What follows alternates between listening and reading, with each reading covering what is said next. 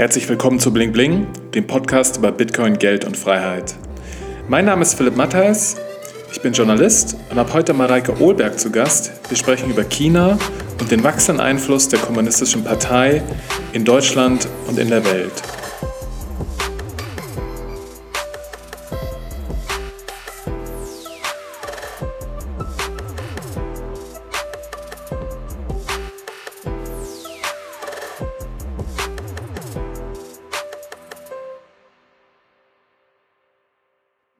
Freue mich sehr, heute ähm, Mareike Ohlberg begrüßen zu dürfen. Ähm, sie ist Autorin des Buches ähm, Die lautlose Eroberung, wie China westliche Demokratien unterwandert. Und das ist ein äh, sehr faszinierendes Buch über den äh, Einfluss der Kommunistischen Partei in China, aber noch viel interessanter, nämlich darüber, wie der Einfluss der KP äh, auch außerhalb Chinas wächst.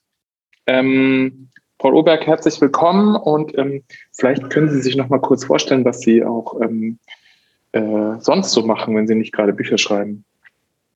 Ja, vielen Dank ähm, für die Einladung. Ähm, ich bin normalerweise, wenn ich nicht Bücher schreibe, bin ich Senior Fellow im Asien-Programm am German Marshall Fund. Ähm, ich sitze hier am Büro in Berlin ähm, und wir beschäftigen uns viel mit ja, äh, transatlantischen Beziehungen, aber mit dem Asien-Programm halt, wie gesagt, auch mit Bezug auf Asien. Also wie kann Europa, welche Rolle spielt eigentlich Europa auch in der, in der neuen Ausrichtung gegenüber Asien?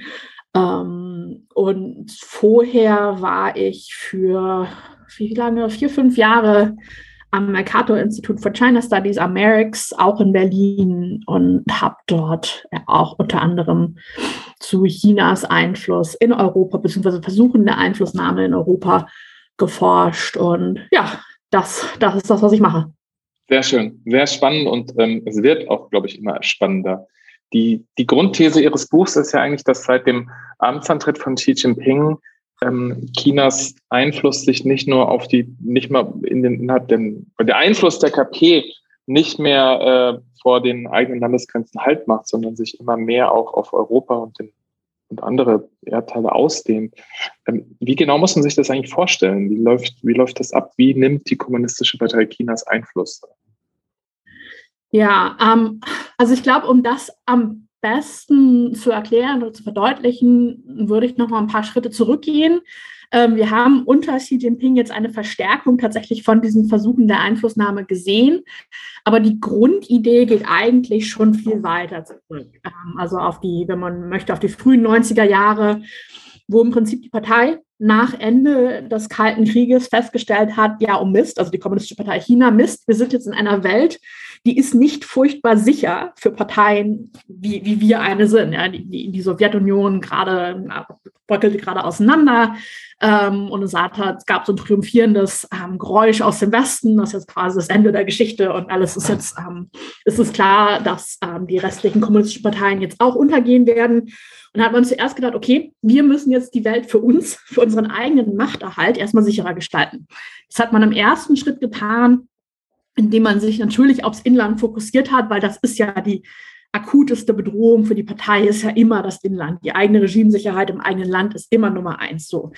Und dann hat man quasi in den frühen 90ern angefangen mit patriotischer Erziehung für die eigenen Bürger und mit, als man sich dem Internet geöffnet hat, dann später in den, ich glaube, ab 94 ähm, hat man einen sehr gründlichen Zensurapparat aufgebaut, hat man halt zugesehen, dass feindliche Ideen nicht mehr ins Land kommen.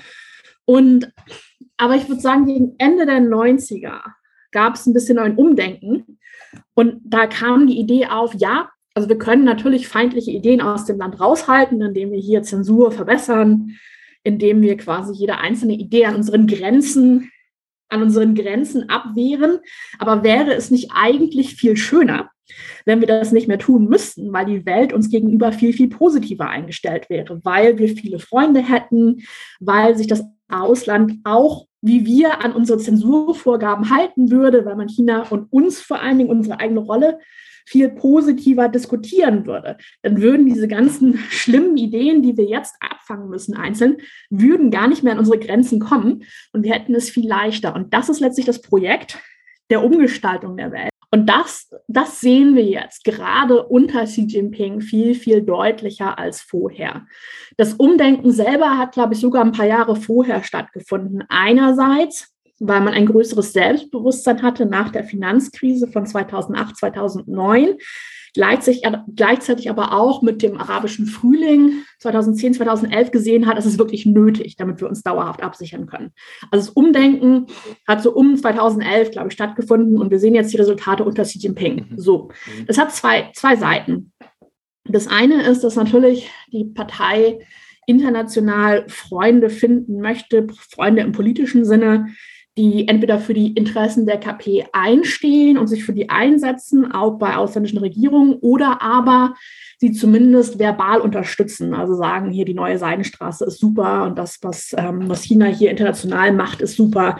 Also Freunde finden, die das mit tatkräftig und mit Worten unterstützen. Und das andere ist, die, die andere Seite der Medaille ist der Druck. Also, dass man jetzt, und das sehen wir unter Xi Jinping stärker, dass man tatsächlich versucht, die eigenen Zensurtabus, das, was man im Inland auch tabu, tabuisiert und nicht sehen möchte, versucht auch international durchzusetzen. Also, dass man versucht mitzubestimmen, über welche Themen zum Beispiel nicht gesprochen werden darf und bei bestimmten Themen, wie über diese Themen gesprochen werden darf. Ähm, genau, das sind die zwei verschiedenen Seiten, von denen wir jetzt einfach immer mehr, immer mehr Beispiele zu sehen bekommen in den letzten Jahren. Jetzt fällt mir gerade ganz akut das Beispiel Litauen ein. Ja, also ähm, ganz kurz, um es zu rekapitulieren. Äh, verbessern Sie mich bitte, wenn ich das Detail falsch sage. Aber Litauen ähm, hat, äh, Taiwan hat in Litauen eine diplomatische Botschaft. Das ist ja nicht, aber eine, äh, eine Repräsentanz eröffnet mit dem Namen Taiwan und daraufhin hat ähm, Peking angefangen, Druck auf Litauen und die ganze äh, Druck auf Litauen auszuüben und auch auf ähm, europäische Unternehmen die Wirtschaftsbeziehungen mit Litauen zu kappen. Das ist korrekt so? Genau, das ist ein, ein eins der extremsten Beispiele, was wir bisher gesehen haben, ähm, was mich etwas wundert, beziehungsweise was mich generell etwas verstört ist, dass es eigentlich in, Deutschen, in Deutschland kaum diskutiert wird, so zumindest mein Eindruck. Mhm. Ähm, die, die, Idee ist, also Litauen hat Taiwan erlaubt, diese Repräsentanz unter dem Namen Taiwan, taiwanesische Repräsentanz statt Taipei. Das ist normalerweise öffnet, öffnet man das unter dem Namen Taipei und dann ähm, ist die VR. Also nennt, nennt einfach den Namen der Hauptstadt genau. und, und lässt den sozusagen den, den. Genauso wie bei den Olympischen ja. Spielen Taiwan immer als Chinese Taipei Stadt äh, teilnimmt. Ähm, und Litauen hat aber Taiwan erlaubt, es unter dem Namen Taiwan zu eröffnen. Das war jetzt für die KP bzw. für die VR eine große rote Linie, also ein groß, großer Aufstand. Ganz, ganz unglücklich drüber. Es könnte ja, dann könnten ja eventuell eine andere auch nachmachen. Ähm, und daraufhin hat man erstmal, das ist so ein, so ein klassisches Beispiel, man erstmal Litauen aus dem, aus dem Register beim Zoll entfernt. Also konnten Waren aus Litauen nicht mehr nach China rein und chinesische Waren konnten nicht mehr nach, nach Litauen exportiert werden. Man hat das so ein bisschen doppeldeutig gehalten. Also man hat, glaube ich, nie offen gesagt, dass das wegen der Repräsentanz war. Ich glaube, einmal äh, zu irgendeinem Zeitpunkt hat man sogar versucht, es so darzustellen, als wäre es ein Versehen. Diese Ambiguität ist relativ typisch. Das hat man bei vielen, vielen anderen Fällen auch, dass man sagt, oh, ein Versehen oder nein, das hat nichts mit dem Politischen zu tun, sondern ist aus äh, Verstoß, Verstoß gegen unsere Regulierung. Das hat man nicht beim norwegischen Lachs gehabt, nachdem der Nobelpreis an Joshua Bohr ging. Das hat man bei kanadischen und australischen Waren auch gehabt. Also es gibt immer so diese Ambiguität, dass man das nie, es wird nie direkt mit dem Politischen in Verbindung gesetzt, aber indirekt dann eben schon. Also es wird immer wieder gesagt. Ja. Es, hat, es hat ja immer so, wenn man das so hört, so, dann wird no, norwegischer Lachs äh, boykottiert. Das, das, hat ja so fast schon was Drolliges. Das ist aber eigentlich nicht witzig. Ne? Also es geht eigentlich um jetzt zum Beispiel Litauen auch um, um, um ganz ähm, handfeste, äh, schwerwiegende Dinge. Ne? Genau, das ist gerade im Fall von Litauen ist das wirklich drastisch, weil man letztlich, und das ist der zweite Schritt, Litauen ist nicht furchtbar abhängig von China. Das ist im Vergleich zu, also Deutschland ist auch gar nicht so abhängig von China, wie wir häufig behaupten. Aber Litauen ist noch viel, viel weniger abhängig. Und daraufhin hat man beschlossen in, in Peking, dass man die Lieferketten mit dazu zieht und dass man eben Druck auch auf Unternehmen ausübt, die in Litauen produzieren oder die Teile ihrer, ihrer Wertschöpfungsketten in Litauen haben. Unter anderem, also auf einige deutsche Unternehmen auch, hat gesagt, so, wenn ihr eure Verlagerung nicht aus Litauen abzieht, dann woanders, ähm, da das diese Teile herkriegt, dann könnt ihr die halt nicht mehr nach, nach China importieren oder exportieren. Und dann ähm, habt ihr ein Problem. So. Und dadurch gab es natürlich einen viel, viel größeren Druck auf Litauen, ähm, weil da natürlich wahnsinnig viele Arbeitsplätze auch mit dranhängen. Ähm, das ist, wenn man sich überlegt, eigentlich ziemlich krass und so weiter. Also das, der Versuch, ein europäisches Nachbarland komplett aus der globalen Wirtschaft auszuschließen, indem man diesen Druck ausübt. Und die Reaktion von der deutschen Wirtschaft, die, die ermutigt Nochmal ein, noch mal ein ja. ganz kurz einen Schritt nochmal zurück, damit, damit man das auch hundertprozentig versteht. Also man, man, hat jetzt zum Beispiel einen, einen größeren deutschen Automobilzulieferer. Ja? Es gibt, man weiß ja auch nicht, welche das sind. Die wollen ja nicht, die wollen ja namentlich nicht genannt ja, werden. Teilweise ist es, glaube glaub ich, geleakt an die Presse, aber genau. Ja. Es wird vermutlich mehr betreffen als die wenigen Namen, die geleakt sind. Okay, aber nehmen wir mal einen, einen sehr großen deutschen Automobilzulieferer, kann sich jeder überlegen, wer das ist.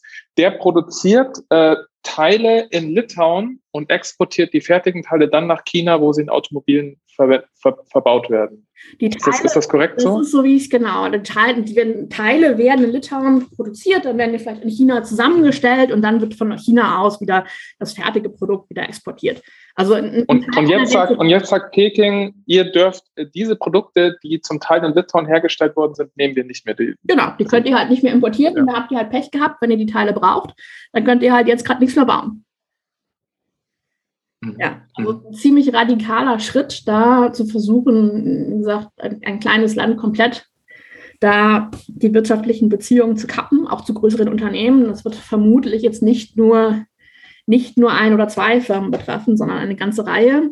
Ja, und die, die Reaktion bisher aus der Wirtschaft, ich meine, die, die ist selten ermutigend, muss man, muss man sagen, ähm, aber in dem Fall kam dann raus, dass ähm, natürlich sich auch einige, die, ich glaube, die, die deutsch-baltische Handelskammer war es dann, die haben dann einen Brief geschrieben an die litauische Regierung, haben gesagt, kommt, jetzt regelt mal eure, eure Beziehung mit China bitte, sonst müssen wir tatsächlich unsere Produktion verlagern.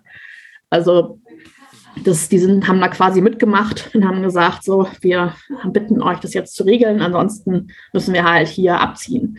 Ähm, das ist ja als, als solcher Schritt äh, ziemlich drastisch ähm, und wie gesagt, zeigt, zeigt doch, dass es eben nicht nur Kleinigkeiten sind, mal hier irgendwie ein Lachs und mal hier irgendwie ein Stück Rindfleisch, was nicht mehr reinkommt, sondern tatsächlich die harten Geschosse rausgefahren werden, um dagegen einzelne Länder vorzugehen.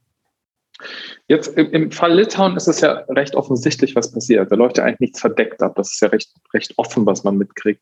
Ähm, in Ihrem Buch geht es aber auch um eigentlich verdecktere Formen der Einflussnahme. Ja? Können, können Sie da ein paar schildern, wie, das, wie, das vor sich, wie man sich das vorstellen muss?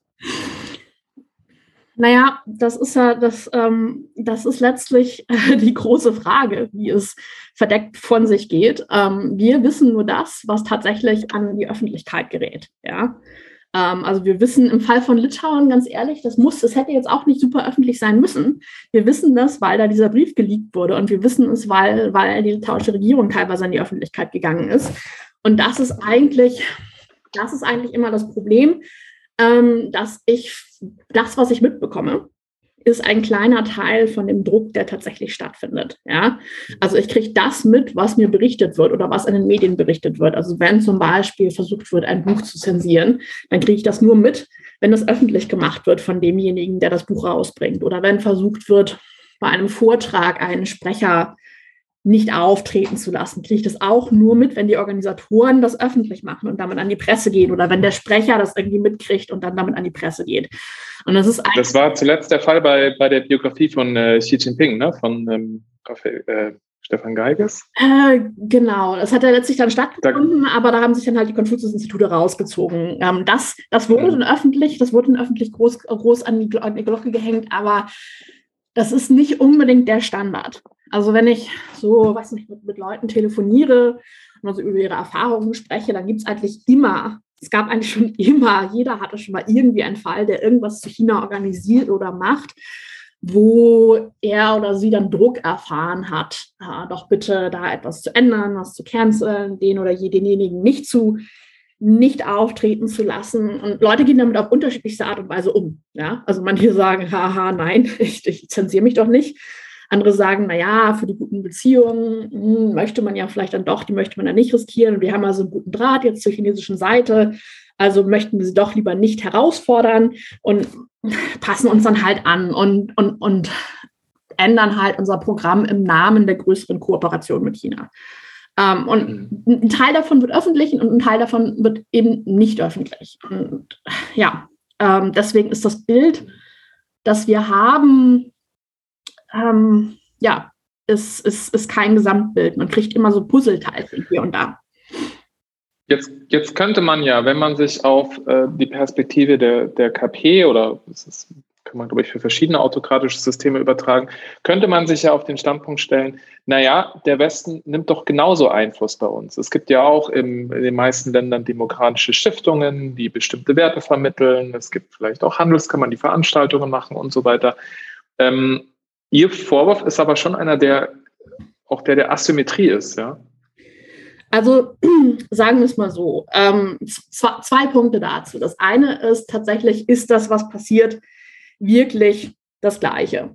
Und ich müsste, ich, ich, ich müsste wirklich, ich, mir ist kein Fall bekannt, wo jetzt, weiß nicht, eine deutsche Stiftung oder eine deutsche Repräsentanz in China zum Beispiel versucht hat, ein Buch vom, Namen, vom, vom Markt zu kriegen, weil da mhm. irgendwas Negatives über Deutschland drinsteht oder irgendwas, was dieser Stiftung nicht passt. Das, da ist mir kein Fall bekannt. Wenn der chinesischen Regierung so ein Fall bekannt ist, wo eine deutsche Stiftung Druck auszuüben äh, oder doch bitte eine Publikation vom Markt zu nehmen, dann soll sie sich bei mir melden. Das fände ich spannend. Ähm, Würde mich aber sehr, sehr überraschen. Das ist das eine. Also ich glaube tatsächlich, diese Äquivalenz existiert als solches nicht.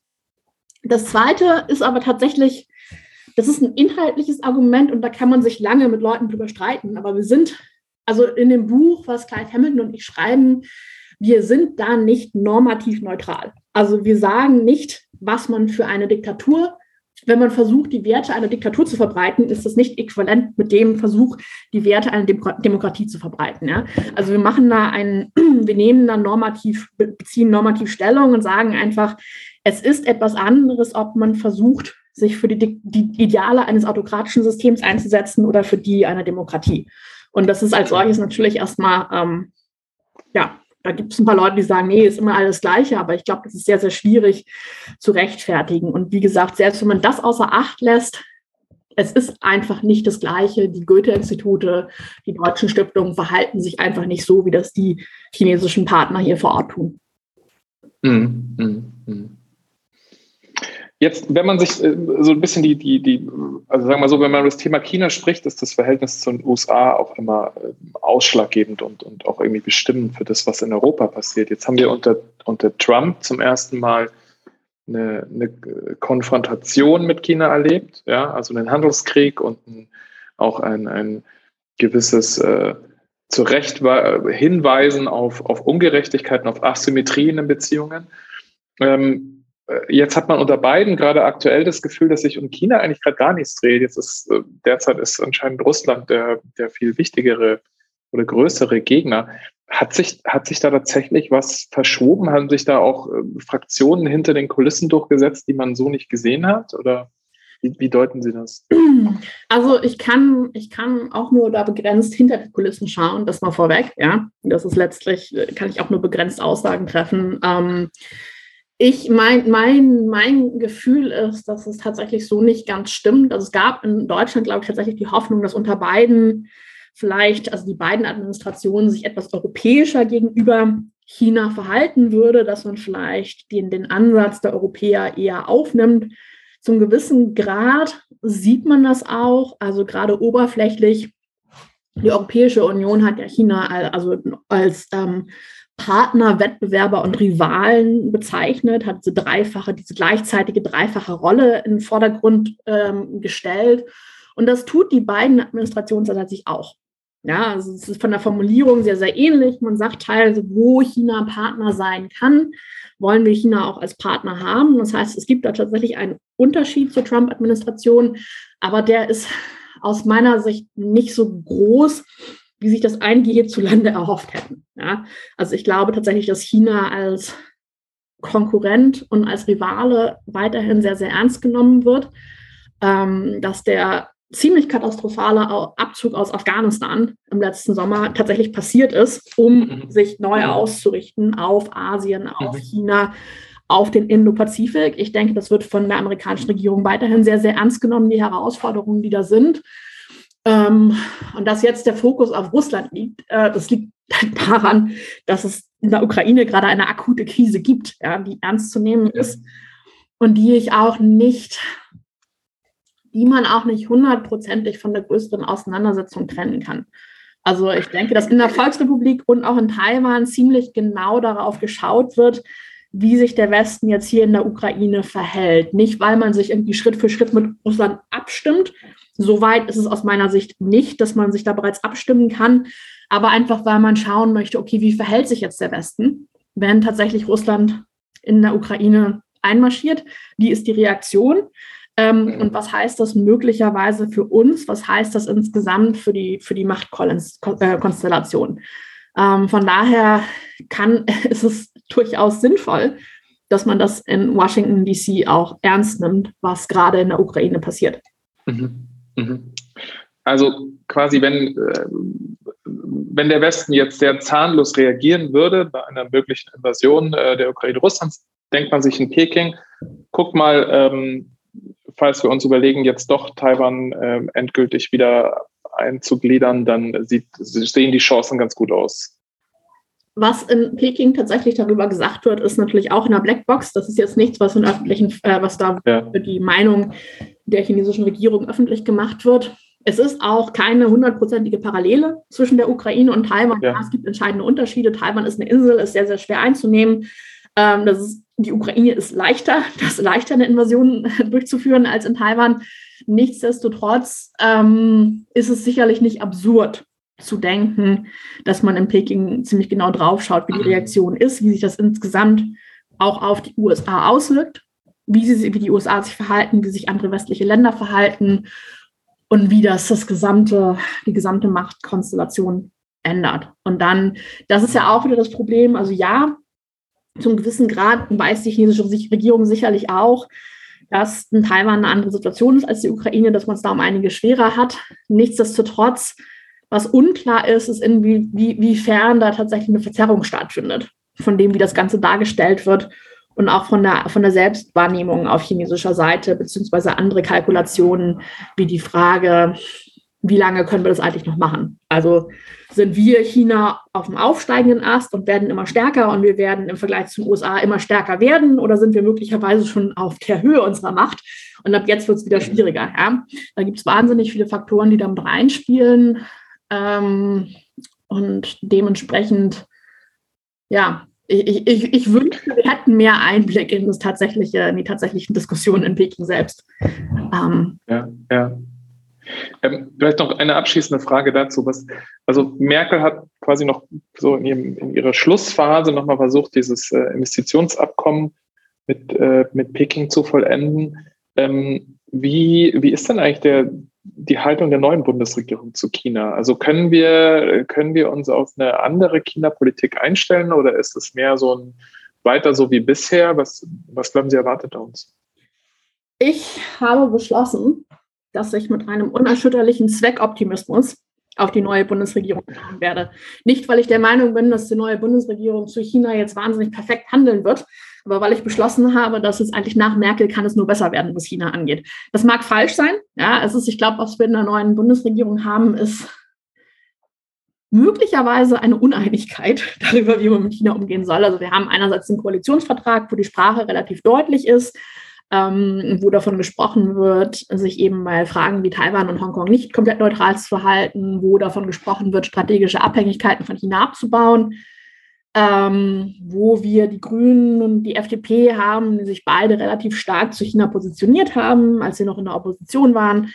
Ähm, und wo wir jetzt eine, auch eine Außenministerin Baerbock haben, die da dementsprechend sich auch positioniert hat. Andererseits haben wir ein Olaf Scholz, der, so zumindest laut Medienberichten, bereits vor seinem Amtsantritt Xi Jinping zugesichert hat, dass er den Merkel-Kurs weiter fortführen möchte, ähm, der auch seitdem Signale ausgesendet hat, die, die zeigen, dass er diesen Kurs weiterführen möchte, der sich persönlich nicht für Litauen eingesetzt hat. Ja, aber was, womit ich meinen Zweckoptimismus etwas begründe, ist möglicherweise, dass ein Olaf Scholz nicht in der gleichen Position ist wie eine Angela Merkel. Also er ist nicht seit 15 Jahren im Amt, er ist nicht in so einer absolut sicheren Position.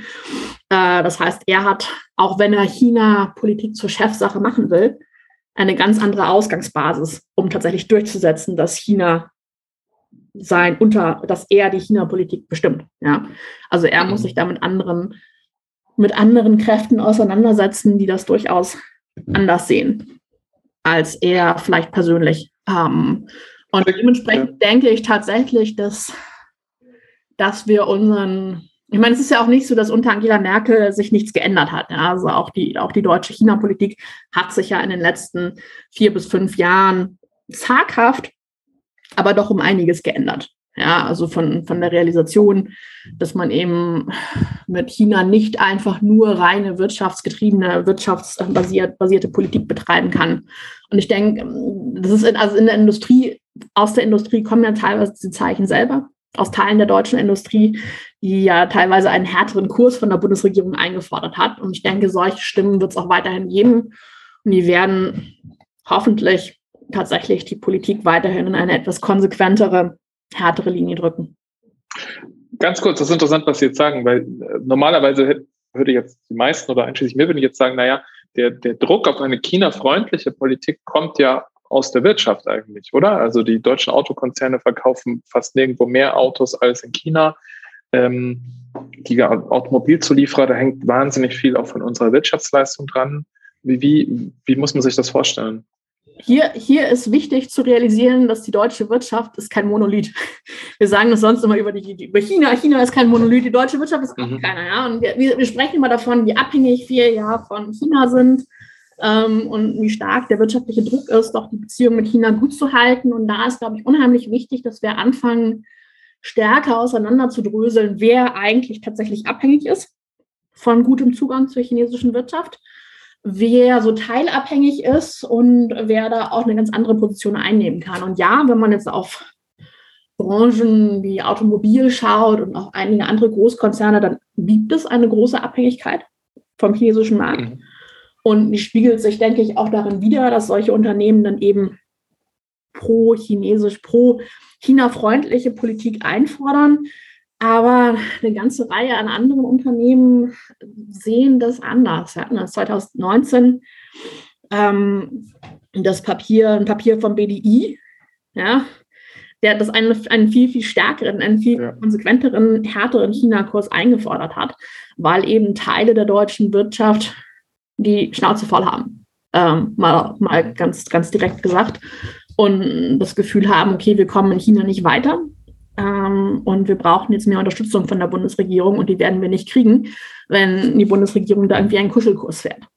Ja, ähm, also das ist deutsche Wirtschaft. Da geht es dann, dann um Branchen, um Industrien, die besonders vom Technologietransfer betroffen sind, also denen, denen dann Patente oder Technologien geklaut werden? Oder? Da gibt es die, die unterschiedlichsten, ähm, glaube ich. Aber ja, es, ist, es geht letztlich um Marktzugang, um äh, Intellectual Property, um diverse andere, um diverse andere Dinge, die da einfach äh, stärker eingefordert werden von Teilen der deutschen Wirtschaft.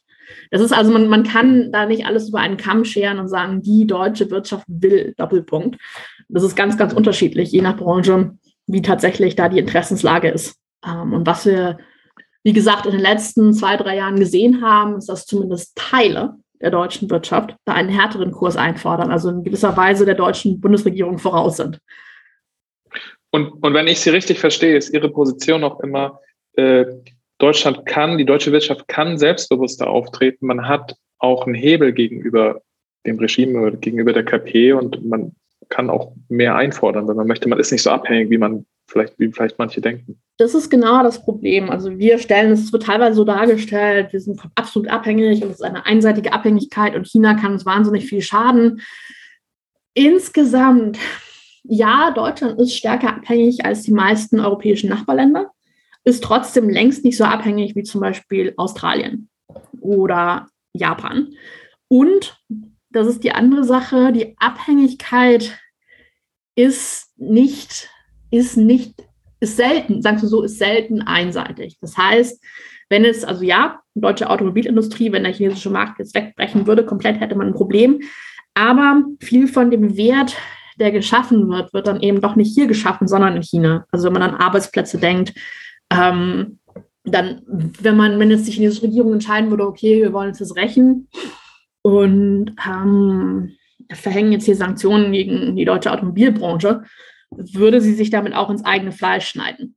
Was nicht unbedingt heißt, dass sie es nicht vielleicht irgendwann täte, aber es wäre, keine ein, es, es, wäre kein einseitiger Schaden. Also das, diesen, diesen Schritt zu tun, würde die chinesische Regierung sehr viel kosten. Das heißt, man hat selber auch, man, man liefert China auch etwas, man gibt etwas, es ist keine einseitige Abhängigkeit. Und dementsprechend selbstbewusst sollte man sich meiner Meinung nach tatsächlich auch verhalten. Vor allen Dingen ist aber hier wichtig, dass man eben genauer drauf schaut und schaut, wo sind wir abhängig, wo nicht, äh, wo, sind wo bestehen Abhängigkeiten, wenn wir die nicht reduzieren, dass sie einem wirklich, dass sie uns wirklich schaden könnten. Wenn die chinesische Regierung irgendwann entscheidet, okay, die deutsche China-Politik passt uns nicht mehr, jetzt schießen wir gegen Deutschland, ja, jetzt, jetzt, jetzt versuchen wir die deutsche Wirtschaft, der deutschen Wirtschaft zu schaden.